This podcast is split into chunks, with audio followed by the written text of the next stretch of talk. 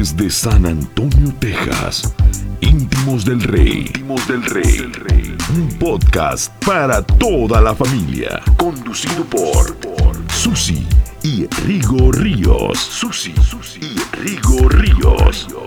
Un espacio único y especial para que escuches temas actuales y reales. Cada semana. No te pierdas. Cada semana, contenido nuevo y edificante para tu vida.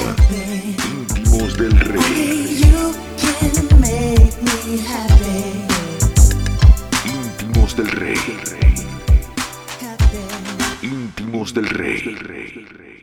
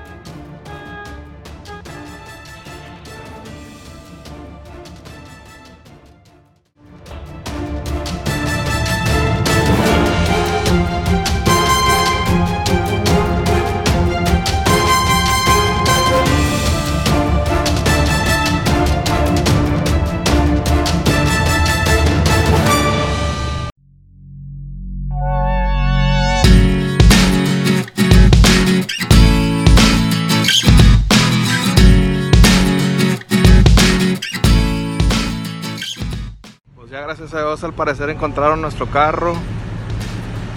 Aquí andamos con las grúas. Ahorita voy a ver, me dicen los oficiales que les falta, le falta las llantas de enfrente y una de atrás está ponchada. Pues vamos a ver qué tal. Aquí este, andamos batallando.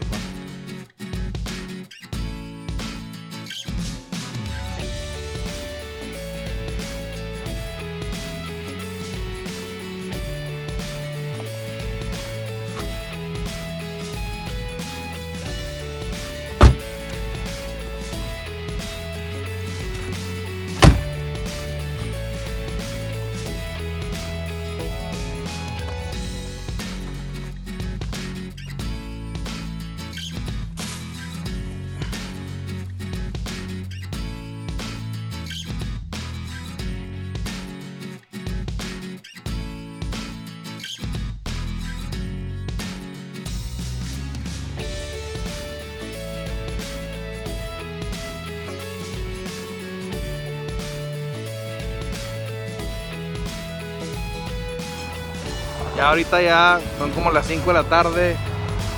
Conseguimos un taller más o menos medio, medio amables. Nos dejaron dejar, nos, nos dieron permiso de dejar aquí el carro y estamos pues ya que le conseguimos los rines que se robaron. Este, le conseguimos las llantas, dos más se los van a poner a ver qué más lastimaron del carro esta gente. Ya son las 8 de la noche. Aquí, bueno, pues le pusieron las llantas, el carrito. Eh, ya está dando nada más uno de los resortes o de la suspensión del lado de mi lado derecho en la, en la, en la, parte de atrás esa suspensión está destruida, hay que aquí les voy a enseñar cómo dejaron por dentro.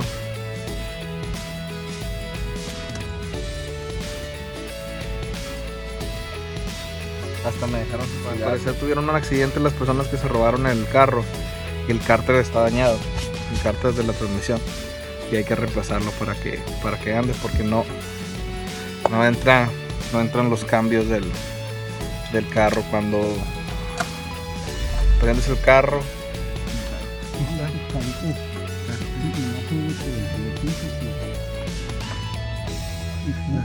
Todo.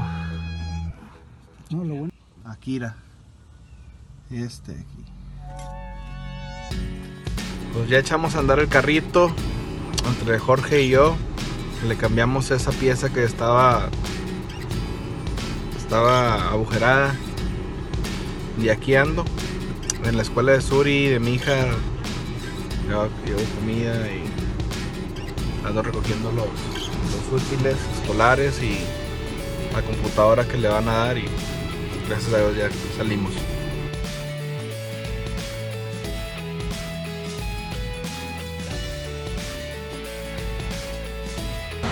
Aquí andamos haciendo las últimas los últimos ajustes de la llanta. Los ladrones le sacaron de alguna manera el el resorte ese aquí se lo van a meter. Eh, Está en esto. Vamos a ver cómo queda después.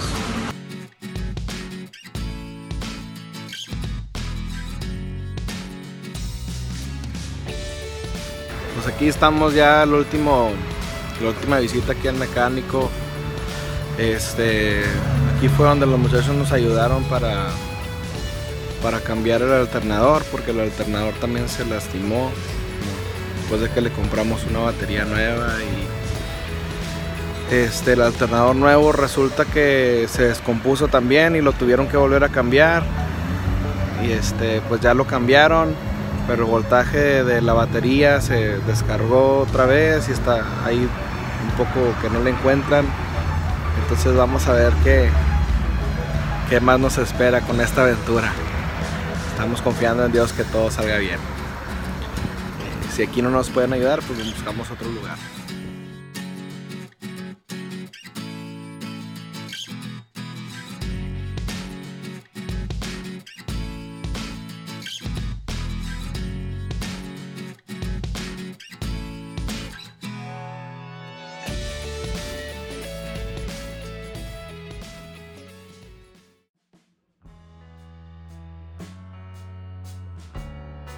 Hola, íntimos del rey.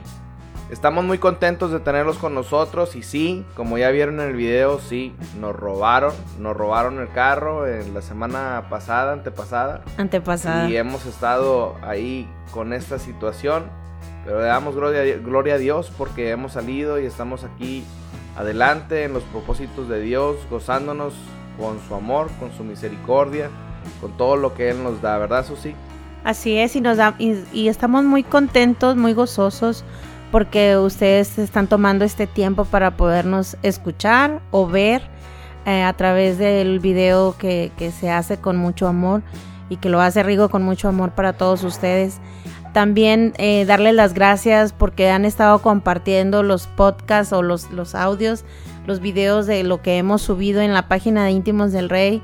Que gracias a Dios la semana antepasada Hasta Paraguay. nos fuimos, estu- estuvo viendo Rigo la gráfica. Sí, sí. Gloria a Dios. Gloria a Dios, para honra y gloria a Dios, estamos llegando a países que no, no nos habíamos, ah, ¿cómo se dice? No, Imaginado. Imaginado. Pero, eh, pero no me grites, hermana. Perdón, perdón. Tranquila, Estoy emocionada, emociona. estoy emocionada. Ok, sí, eh, Honduras, Colombia. eh, Paraguay. Paraguay. De hecho, eh, gracias a Dios, eh, ya tenemos como un mes, casi un mes que conocimos a Shara, una amiga nuestra que va a estar también con nosotros en un episodio. Creo que en el siguiente episodio ya va a estar con nosotros compartiendo un tema este muy interesante, muy importante para los jóvenes, así que jóvenes atentos, sigan compartiendo ustedes estos estos podcasts, estos mensajes.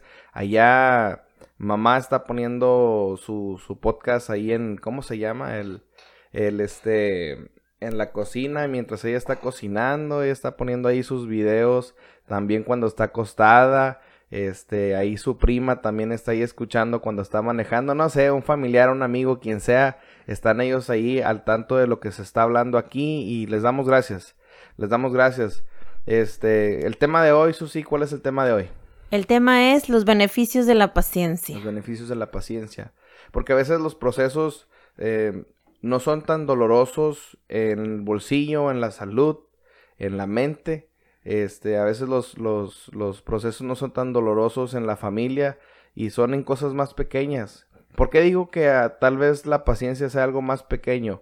Porque es algo que Dios nos permite eh, manejar, que nos permite, eh, si decidimos tenerla o no tenerla, nos da una opción muy grande. En la salud hay veces que uno se tiene que resignar y decir, ¿sabes qué? Estoy enfermo. Así. Y está en manos de Dios 100% mi salud. Pero la paciencia es algo que nosotros podemos decidir o aplicarla o no aplicarla, o vivirla o no vivirla. Y la Biblia nos habla de un tema muy importante de, sobre la paciencia. Abraham con su esposa, ya siendo personas mayores, arriba de los 70 años, ya ni tercera edad. Ya era más, o sea, más allá de la tercera edad.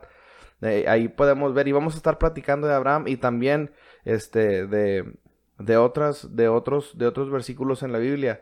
Yo escuchaba a un profeta de Dios que estaba él eh, predicando y decía, si usted quiere, si usted quiere tener consejo de reyes en la mesa de su casa, si usted quiere escuchar un consejo de un rey que fue guiado por Dios, abra Proverbios. Porque en Proverbios vamos a encontrar consejo de reyes que fueron guiados por Dios o de Salomón, para ser más específico, y ahí tú vas a encontrar palabra de vida y decía, Proverbios es un libro que toda la juventud, todos los jóvenes deberían de leer porque ahí van a encontrar santidad. Guianza, sabiduría.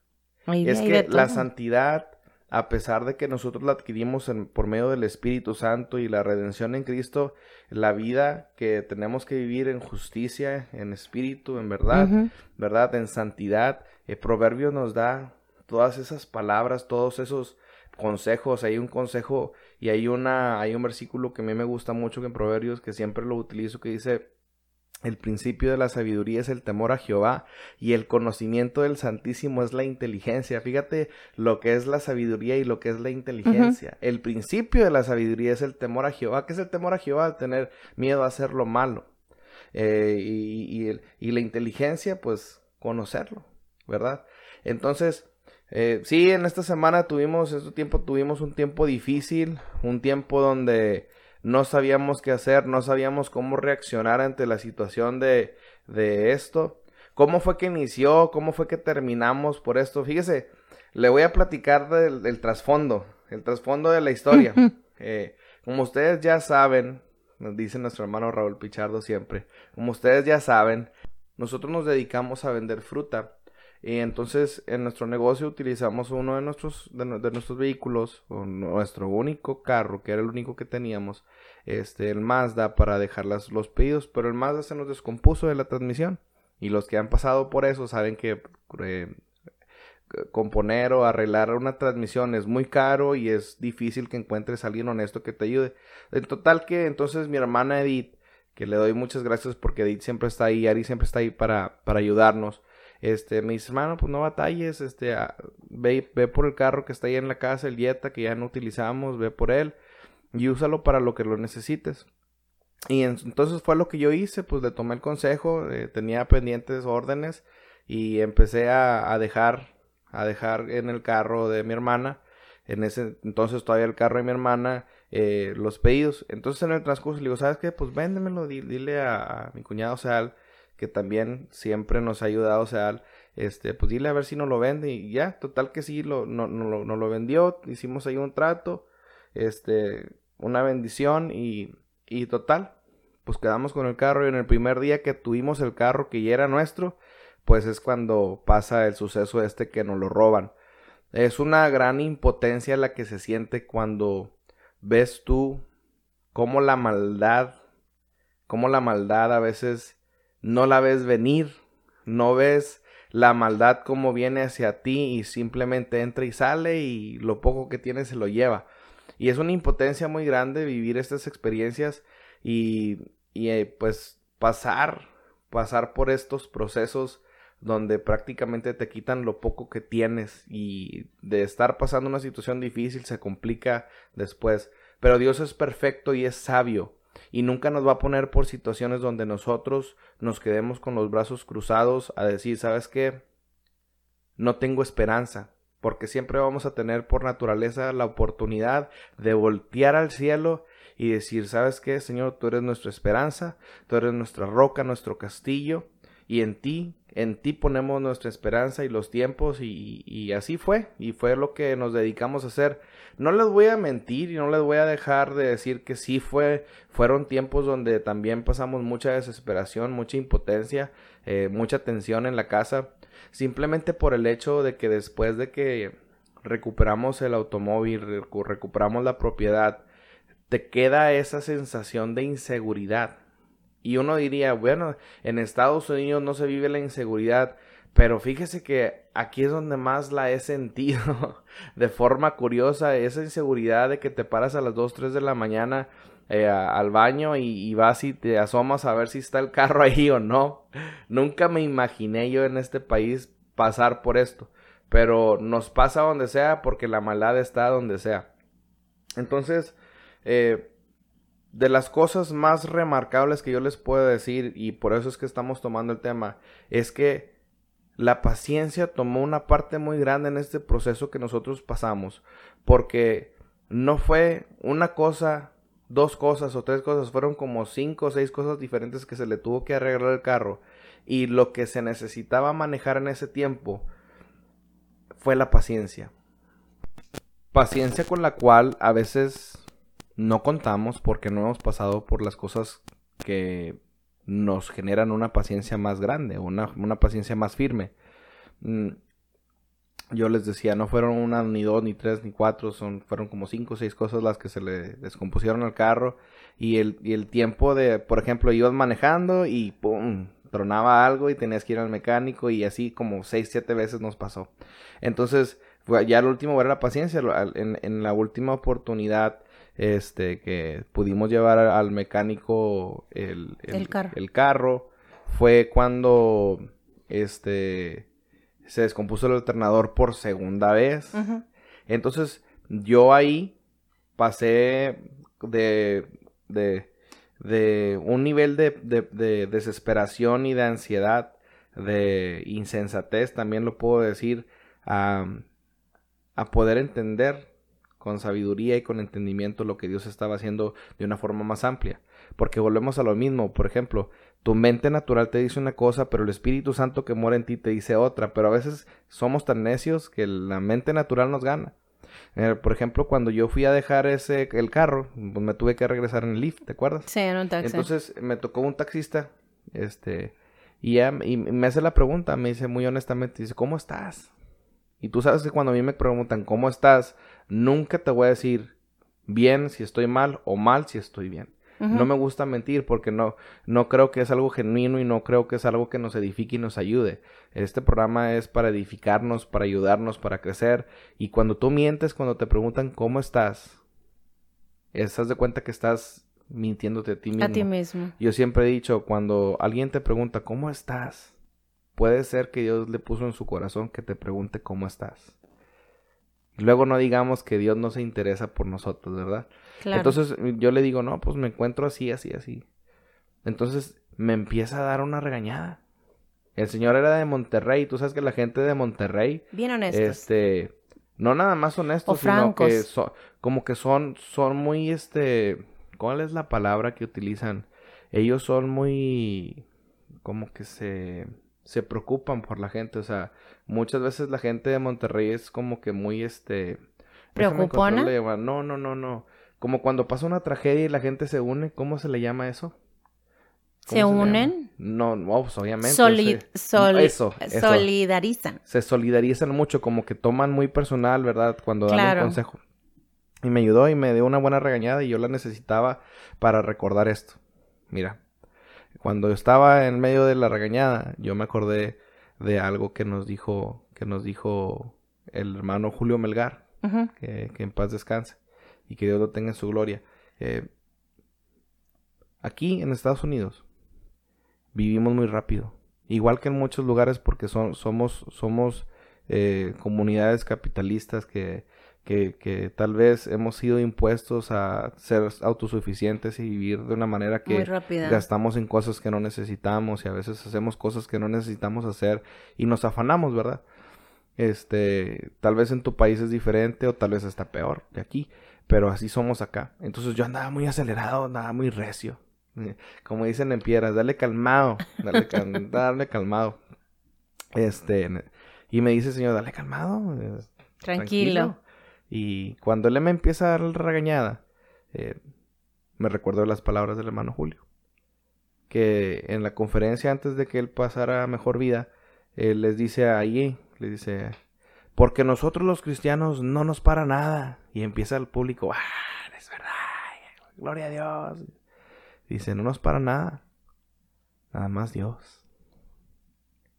Y hubo un silencio, así como el que hubo exactamente en este momento, así un silencio. Nadie dijo nada. Todos se callaron.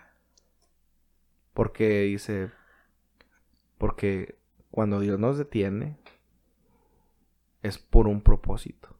Para que aprendamos algo. Para que aprendamos algo y tal vez hay algo específico que Él quiere depositar en nosotros. Así es. Entonces yo vine a conciencia y dije, fíjate, Dios usó lo que tenía que usar. Tal vez no fue un rabino ni un pastor, fue un taxista. Exacto. No para decirme algo que yo no supiera, pero para recordarme y activar algo que se necesitaba activar en mi corazón. Y en ese momento mi paciencia cayó y la, so- la paz que sobrepasa todo el entendimiento humano vino a reposar más en mí. Entonces después ya le hablo yo a mi mamá porque no, tú sabes que yo a mis papás no me gusta molestarlos este con cosas que yo sé que puedo solucionar Claro. pero necesitaba hablar con mi papá o con mi mamá para para sentir también esa conexión y esa paz. ¿verdad? Eh, y hablé con mi mamá después de eso, tú sabes, me, me quedé bien dormido de las noches que no había dormido bien y, y, y, y- y empecé a ver las cosas más diferentes. Cuando hablamos de paciencia, ¿verdad? La escritura aquí dice, el que es paciente muestra gran discernimiento, el que es agresivo muestra mucha insensatez. Hay una razón muy lógica por la cual el rey utiliza estas palabras, porque vuelvo a lo mismo, eh, Dios nos ha ido demostrando y nos ha ido enseñando de nuestras naturalezas, tanto espirituales como humanas, eh, lo que hay en nosotros, pues Él nos hizo, Él- él nos conoce. Entonces, puede haber insensatez en nuestra reacción, puede haber este agresividad, ¿verdad?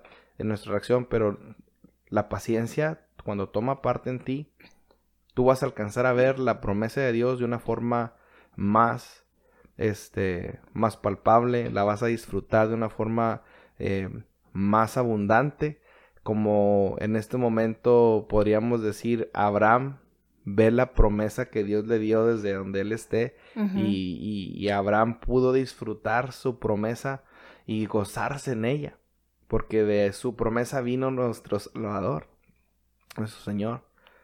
Por ejemplo, tú, Susi, que te tomó cuántos años ser mamá. Uh, Digo, desde la última vez que tú pasaste por la experiencia, ¿verdad? Que ibas a ser mamá hasta después que Suri nació. fueron, Fueron 15, muchos años, 15, 15 años. años. Aproximadamente fueron, bastante como años. 15 años. Pero Dios cumplió su promesa, ¿no? Así es, sí. Sí, la cumplió. Amén. Y ahí está la promesa. La vendí. Ahí la está en el cuarto. ahí está la Bendy. Decía un amigo, fíjate que sí. fíjate que sí. Bueno, las promesas que Dios nos hace son fieles. Y en la paciencia vamos a alcanzar a conquistar las promesas que Dios nos ha dado.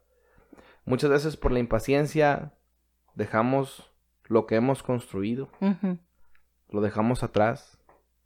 Decidimos dejar atrás lo que hemos construido por ser impacientes sin ver y entender que la promesa de Dios estaba a nada de llegar. Sí, porque Pues, nos arrebatamos. Muchas veces por ser impacientes no terminamos nuestras carreras porque sentimos que no va a llegar el día. Muchas veces por ser impacientes dejamos a nuestras parejas porque no creemos que Dios lo que nos prometió en ese cambio en ellos Así es. iba a suceder. Muchas veces por ser impacientes no podemos ver por completo la bendición de Dios. Y yo los invito y los, los invito de todo corazón a que practiquen y vivan en paciencia, en confianza completa para con Dios, porque si Dios te prometió algo, Dios te lo va a dar. También te estoy hablando a ti, hermano, que estás soltero y estás desesperado por tu esposa. Si Dios te prometió, joven, o no tan joven a lo mejor, ¿verdad? tu esposa, Dios te la va a dar. ¿O tu esposa? Dios te la va a dar. Ahora, ahí va, ahí te va, un, aquí un, un, punto y coma y un entre paréntesis y entre lo que lo quieras poner del tema este. Dios no te va a escoger a tu esposa. Dios no te va a escoger a tu esposa, la esposa la va a escoger, la vas a escoger tú. Dios te va a guiar a que tú escojas a tu esposa, pero no te va a poner en una cajita de regalo y te va a decir, esta va a ser la mujer, porque no, porque Dios nos dio libre albedrío. Porque luego no vas a ir con Dios y decir, mira la mujer que me diste, no, tú la escogiste. Tú decidiste. Tú decidiste es tu esposa. Así que tampoco te pongas muy espiritual y piensas porque estás equivocado. Por eso tienes libre albedrío. Como dice el pastor Pedro, tú decides amar. Mira, porque luego, luego pasa que ya casados tienen problemas y le dicen a la mujer, tú no sabes tomar decisiones. Tú no eres buena en tomar decisiones, pero luego se la matan y le dicen, hey, tú fuiste una decisión. Entonces mejor no decir nada. volviendo al tema sobre la paciencia. Eh, y, lo mencionamos esto porque creemos que es, que es una de las, de las cosas más importantes o más populares, ¿no? Entre los jóvenes, porque el joven se quiere casar, quiere su esposa. Entonces, la paciencia nos va a llevar y nos va a permitir trascender en lo que vamos a alcanzar para Dios. Déjame poner un ejemplo muy sencillo que me, ahorita me estaba acordando que ah, ya ves que cuando ah, corren, por ejemplo, los maratonistas. Sí. Y en el último kilómetro, los últimos cinco kilómetros son los más, más pesados. ¿Los últimos cuál? Cinco, creo. Si no estoy mal, son los últimos, ya son, porque son 42. El último tirón. Sí, el último tirón, porque son como 42 kilómetros los que tienen que correr en el maratón. Cuando el maratón grande. Sí, cuando es el maratón. Entonces, dicen los corredores, entre ellos, pues ahí está mi hermano Roberto, Betty, muchas amistades, que... Un saludo para todos los muchachos de Monterrey. Ay, sí, todos son unas personas súper lindas y siempre que los hemos tratado nos, sí, nos, pues nos da mucho. gusto porque son gente muy alegre. Sí, a Betty, a Rosy, todos ellos. Entonces cuando ellos dicen que cuando ya son los últimos, creo que cinco kilómetros, que ya están viendo así a lo lejos la meta. Sí. Hay muchos corredores que ya no pueden, o sea, no, no logran la meta. Entonces ellos con perseverancia, paciencia, como pueden, o sea, logran el objetivo de llegar porque pues ya corrieron demasiado. Entonces ellos ahí tienen mucha disciplina, tienen, deben de tener paciencia. Fíjate que, fíjate que eh, yo le, le pregunté una vez a mi cuñado, me dijo, es que ya al último ya es mental. Sí. Dice, porque tu cuerpo, o sea, yo digo que él, se refería porque ir en un maratón, tú estás con tu mente estás empujando a tu cuerpo. O sea, porque el maratón es exageradamente exhaustivo. ¿Cuántos maratones pueden correr al año? ¿Dos o tres? Creo que dos, a lo máximo. ¿Por qué crees que nada más dos? Sí, porque es muy pesado. Porque, o sea, ellos empujan su cuerpo más allá de lo que el cuerpo puede. Entonces, el maratonista es una persona que tiene un dominio de su mentalidad, de su, de su esfuerzo, o sea, de una capacidad súper grande. Entonces, la paciencia en un maratonista es súper grande. Por eso Pablo decía que corremos la carrera de la fe. De la fe. Y él dijo, yo ya corrí, ya terminé mi carrera porque él eh, conectaba esa capacidad de poder, este, de poder controlar con paciencia, ¿verdad? lo que, lo que viene siendo tu vida espiritual y ahora en lo natural, pues tu cuerpo, tus piernas, porque me imagino que llega un tiempo que ya no sienten las piernas de lo tan fatigado que están.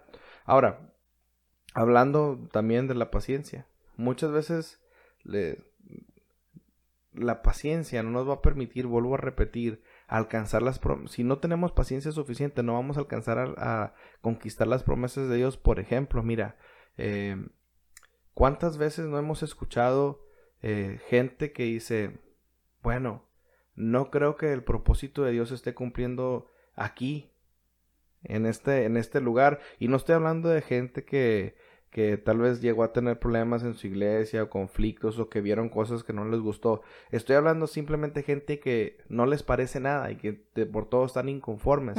Y tal vez son personas que tienen un llamado a, a un gran ministerio, a alcanzar a muchas personas para bendecir a mucha gente, pero no son pacientes en el proceso que tienen que pasar y piensan que yendo de iglesia en iglesia van a alcanzar la promesa de Dios o su llamado y no alcanzan nada y llegan a una edad que se dan cuenta que dicen, no debí, no debí haber eh, resistido esto, no debí de haberlo hecho.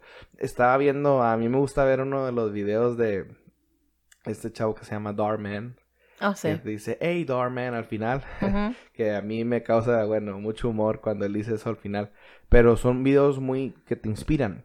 Que te permiten ver la realidad de nuestra sociedad. Y hablaba, hablaba un poco de la, de la paciencia. Y entonces acá eh, Darman hizo un video con una, refiriéndose a unos dos muchachos que eran cocineros, que eran chefs. Y entonces en el video inicia y estos muchachos están hablando y este en la cocina dice, "No, que cómo está? No, pues me siento muy contento de estar aquí en mi primer día." Y está uno haciendo un huevo y el otro está haciendo una sopa. Entonces cuando están ahí ellos cocinando, Llega el chef de cabecera para ver qué es lo que estaban cocinando, o sea, ver cómo estaban haciendo la comida. Entonces, eh, vamos a ponerle Jeff y al otro le vamos a poner como George. George. ¿En inglés? Jeff, Jeff y George. Ok. Entonces estaba Jeff y, y, le dice el chef de cabecera, bájale el fuego a esos huevos, al huevo que estás cocinando porque este luego va a estar muy seco. Y luego va y, y, le dice Jeff, le dice ah, y el, y el, y el chef de, de, de cabecera, el principal, le baja al fuego. Entonces Jeff rebeldemente le sube al fuego y le dice, chef, entre más rápido cocina el huevo, más clientes vamos a atender. Entonces el chef le vuelve a bajar al fuego y le dice, no Jeff, no todo, no todo en la vida se hace rápido. Y esos huevos los tienes que hacer despacio para que estén jugosos y estén bien. O sea, en su punto. Y Jeff le vuelve a subir. Le vuelve a subir. En rebeldía. En rebeldía. Y le dice, chef, déjeme hacer lo que tengo que hacer. Y ya, y el chef le dice, ok, está bueno. Y se voltea con George y ve que George ya tenía rato haciendo la sopa. Y la prueba le dice, oye George, está muy buena y que esto y que lo otro a veces te tienes que tomar tu tiempo para hacer las cosas tal que así quedó. En eso Jeff va a sacar rápido el huevo de que ya había quedado y va pasando un mesero atrás de él y tira el huevo. Un accidente. Por querer ir muy rápido. Mm. Entonces le dice el chef, le dice Jeff, le dice, así pasan, estas son las consecuencias de querer hacer las cosas rápido cuando no se necesita. Mira, tú, no sé si tú sabrás que muchas veces en los restaurantes de lujo buenos, a veces la comida tarda, pero tarda por una razón. Bueno, eso es a punto y aparte. Entonces le dice, recoge el huevo. Y se le queda viendo Jeff y dice, yo no voy a recoger el huevo. Le dice, recógelo. Dice, yo soy cocinero, no, no soy de recogedor que lo recoge el mesero. Y dice, no, Jeff, aquí todos tenemos que hacer de todo, recoge el huevo. Y se quita el delantal maltel y dice, aquí yo no voy a hacer eso, le dice. Y se va.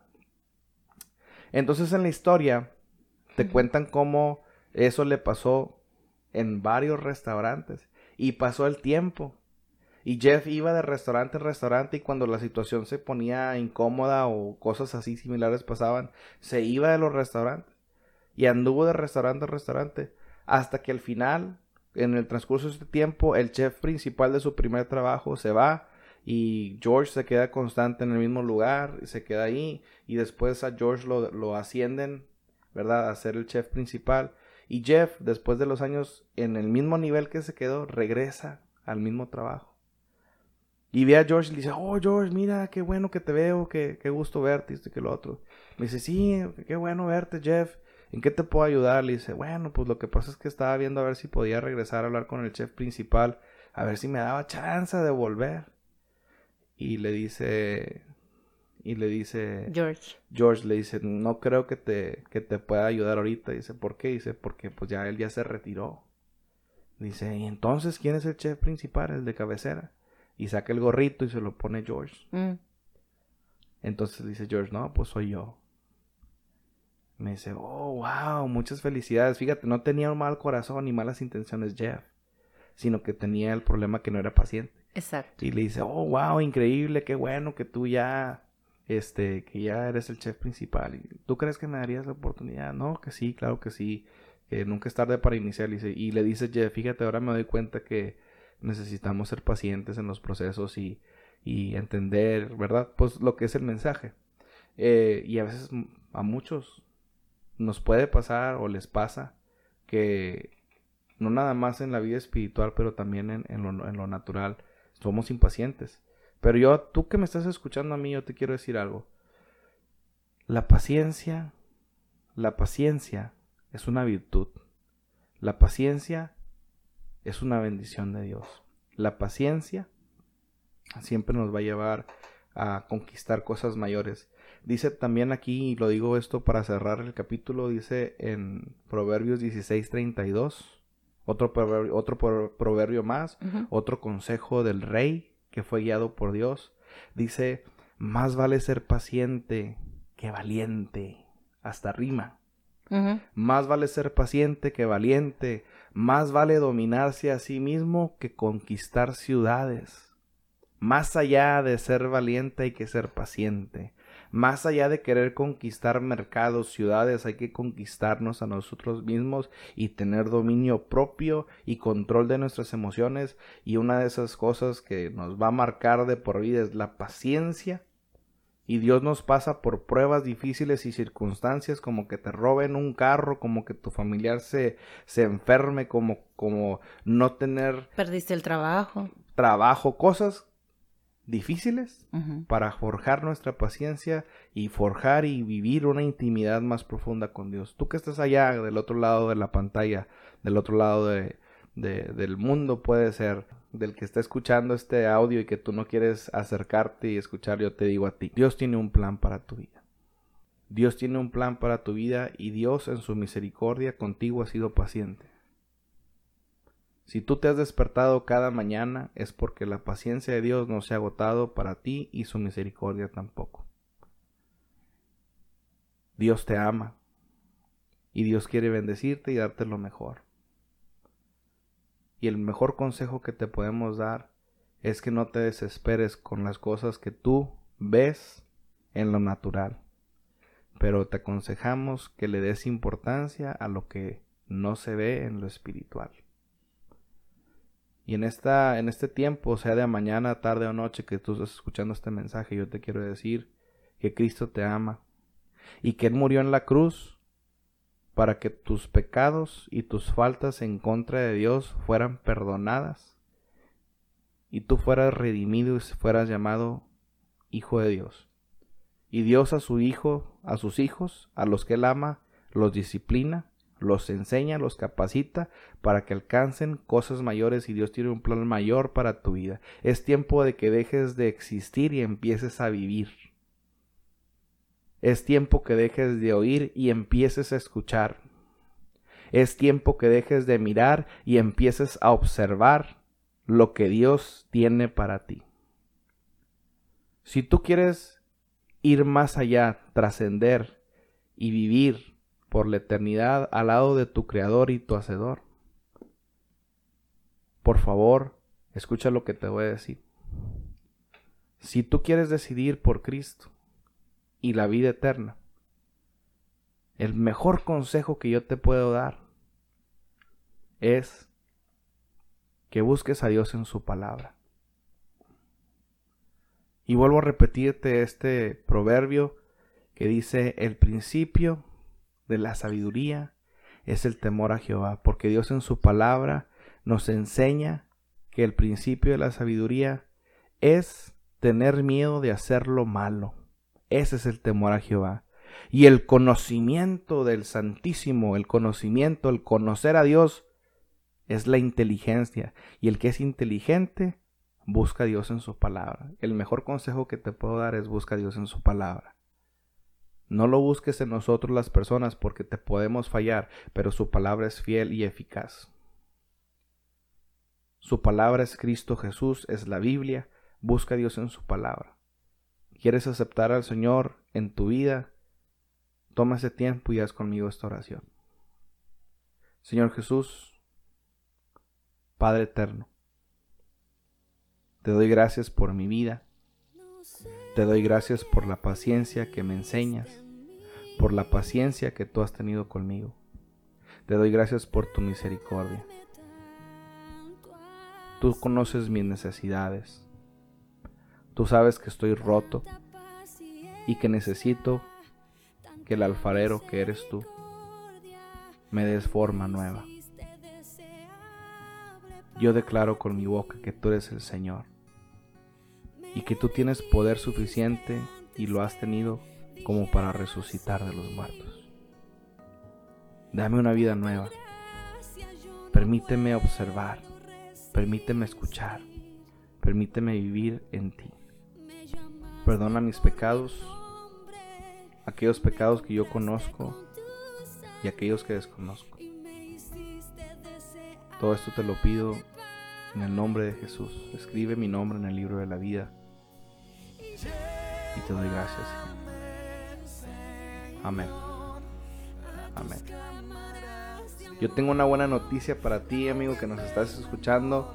Si tú hiciste esta oración, no solamente de los dientes para afuera, sino con todo tu corazón, dice la Biblia que en el cielo, en este momento, en el cielo, se está celebrando que un hijo más vino a los brazos del Padre, está celebrando que alguien más es salvo por la gracia de Dios y yo te felicito y te animo a que sigas adelante, lee tu Biblia, busca a alguien que te pueda aconsejar, contáctanos si tú tienes necesidad, estamos disponibles. Nuestras redes sociales siempre van a ser arroba íntimos del rey oficial en Instagram, en Facebook, estamos para servirte. Te damos gracias por, por estar tomándote el tiempo y... Cuídense mucho, bendiciones. Cuídense mucho, les mandamos muchas bendiciones. Un fuerte abrazo desde San Antonio, Texas. Esto es Íntimos, del, Rey. Adiós.